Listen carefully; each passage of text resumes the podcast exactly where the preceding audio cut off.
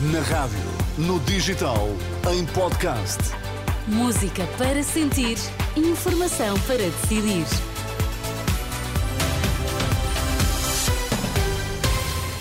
Notícias na Renascença, para já os títulos em destaque.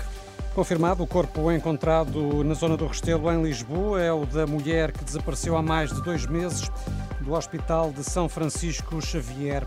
O BCP mais do que quadruplicou os lucros no ano passado para 856 milhões de euros. Informação para decidir aqui no T3 com Miguel Coelho. Foi confirmado esta tarde o corpo encontrado hoje nas traseiras do Colégio de São José, na zona do Restelo, em Lisboa. É o da mulher de 73 anos que há mais de dois meses desapareceu depois de ter saído do Hospital de São Francisco Xavier onde aguardava por observação médica. A notícia foi confirmada à Renascença por fonte próxima da família. A mulher de 73 anos sofria de demência. O advogado da família, João Medeiros, defende que o direito ao acompanhamento dos doentes, suspenso durante a pandemia, não pode ser posto em causa em situações como esta. O direito ao acompanhamento é um direito que se acha previsto.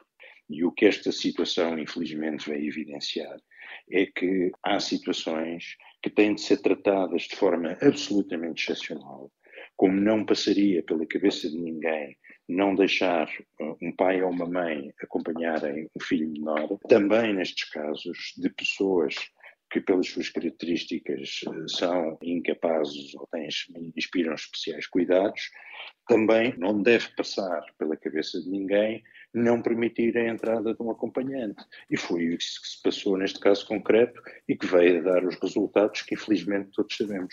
Ouvido pela jornalista Ana Catarina André, o advogado João Medeiros confirma que a família da idosa decidiu recorrer à Justiça e vai apresentar à Assembleia da República uma petição pública com 7.500 assinaturas para que o tema seja discutido.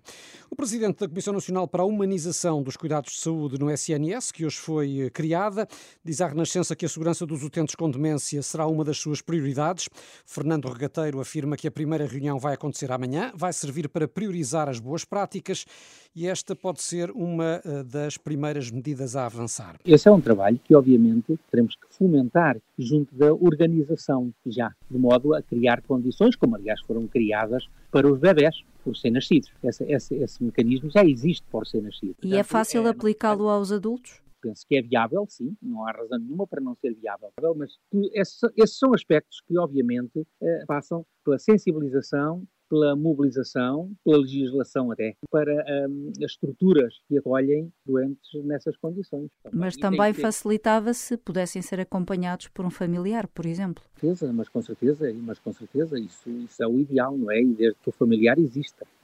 Ainda segundo o Fernando Regateiro, há boas práticas que podem avançar eh, desde já no SNS, como por exemplo designar um profissional, médico ou enfermeiro, a quem o doente possa ligar sempre tenha dúvidas sobre a medicação, por exemplo, criar espaços mais confortáveis para os doentes e acompanhantes.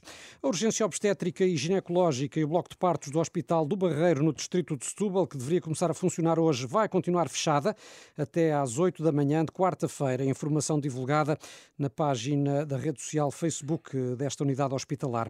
De acordo com uma deliberação da direção executiva do SNS, a urgência obstétrica e ginecológica e bloco de partos encerrou às 8 horas de dia 19 deste mês e deveria reabrir hoje. O BCP mais do que quadriplicou os lucros em 2023 para 856 milhões de euros, são dados revelados hoje pelo Banco Privado. Ao todo, os lucros agregados dos quatro maiores bancos privados a operar em Portugal ultrapassa os 3.100 milhões de de euros, eh, mais 81% do que no ano anterior. Entre os privados, o Santander Tota foi o que apresentou lucros mais elevados. A Nokia Portugal prepara-se para um despedimento coletivo de 142 funcionários, é o que adianta o Sindicato dos Trabalhadores de Telecomunicações, que questiona a legalidade deste processo. No ar fica a promessa de ações de contestação.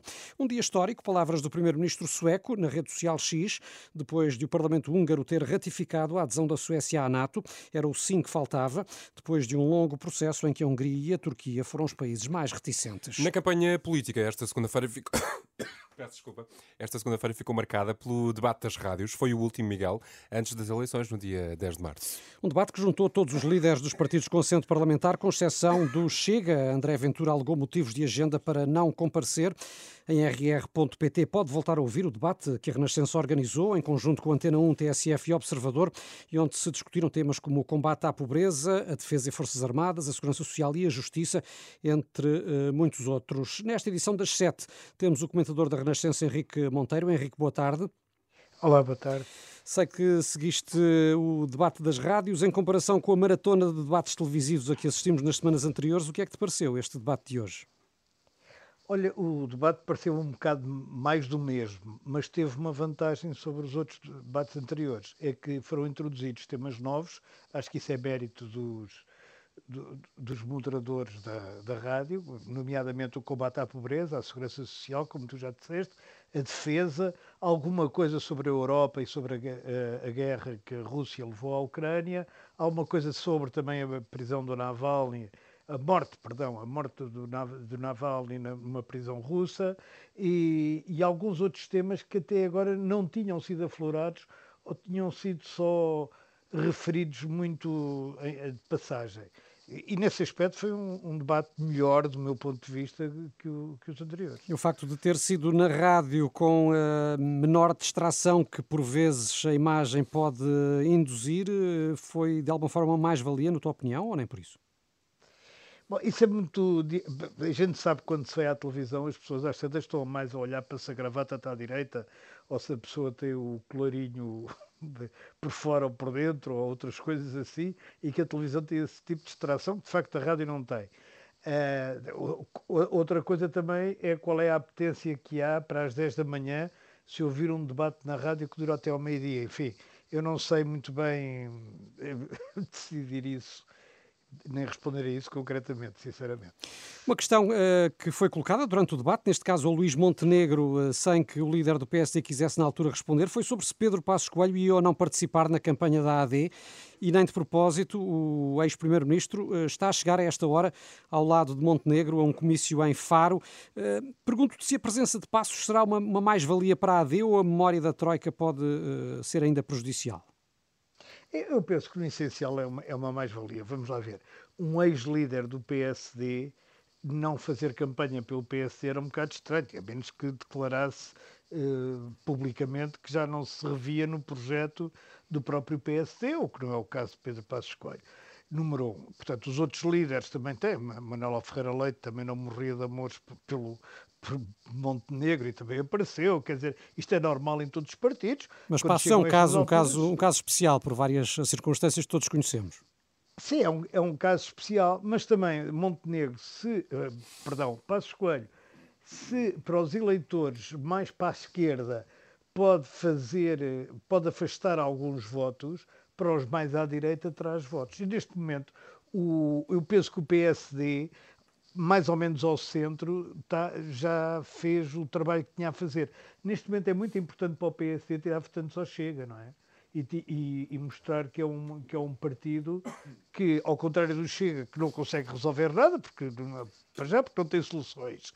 Segundo, porque aquilo é tudo demagogia. E em terceiro, porque não vai ter poder nenhum, pode uh, fazer al, al, algumas coisas que junto do eleitorado, do, do, do Chega, enfim, das pessoas Para concluir, que querem votar Chega como, como protesto, podem enfim, mudar o voto para, para a AD. E acho que aí Passos Coelho, naturalmente, tem uma penetração que Montenegro não tem. Obrigado, Henrique Monteiro, pelo teu comentário e até amanhã. As notícias da Renascença, já sabe, sempre atualizadas em rr.pt. São agora 7 e 9, tempo e trânsito já.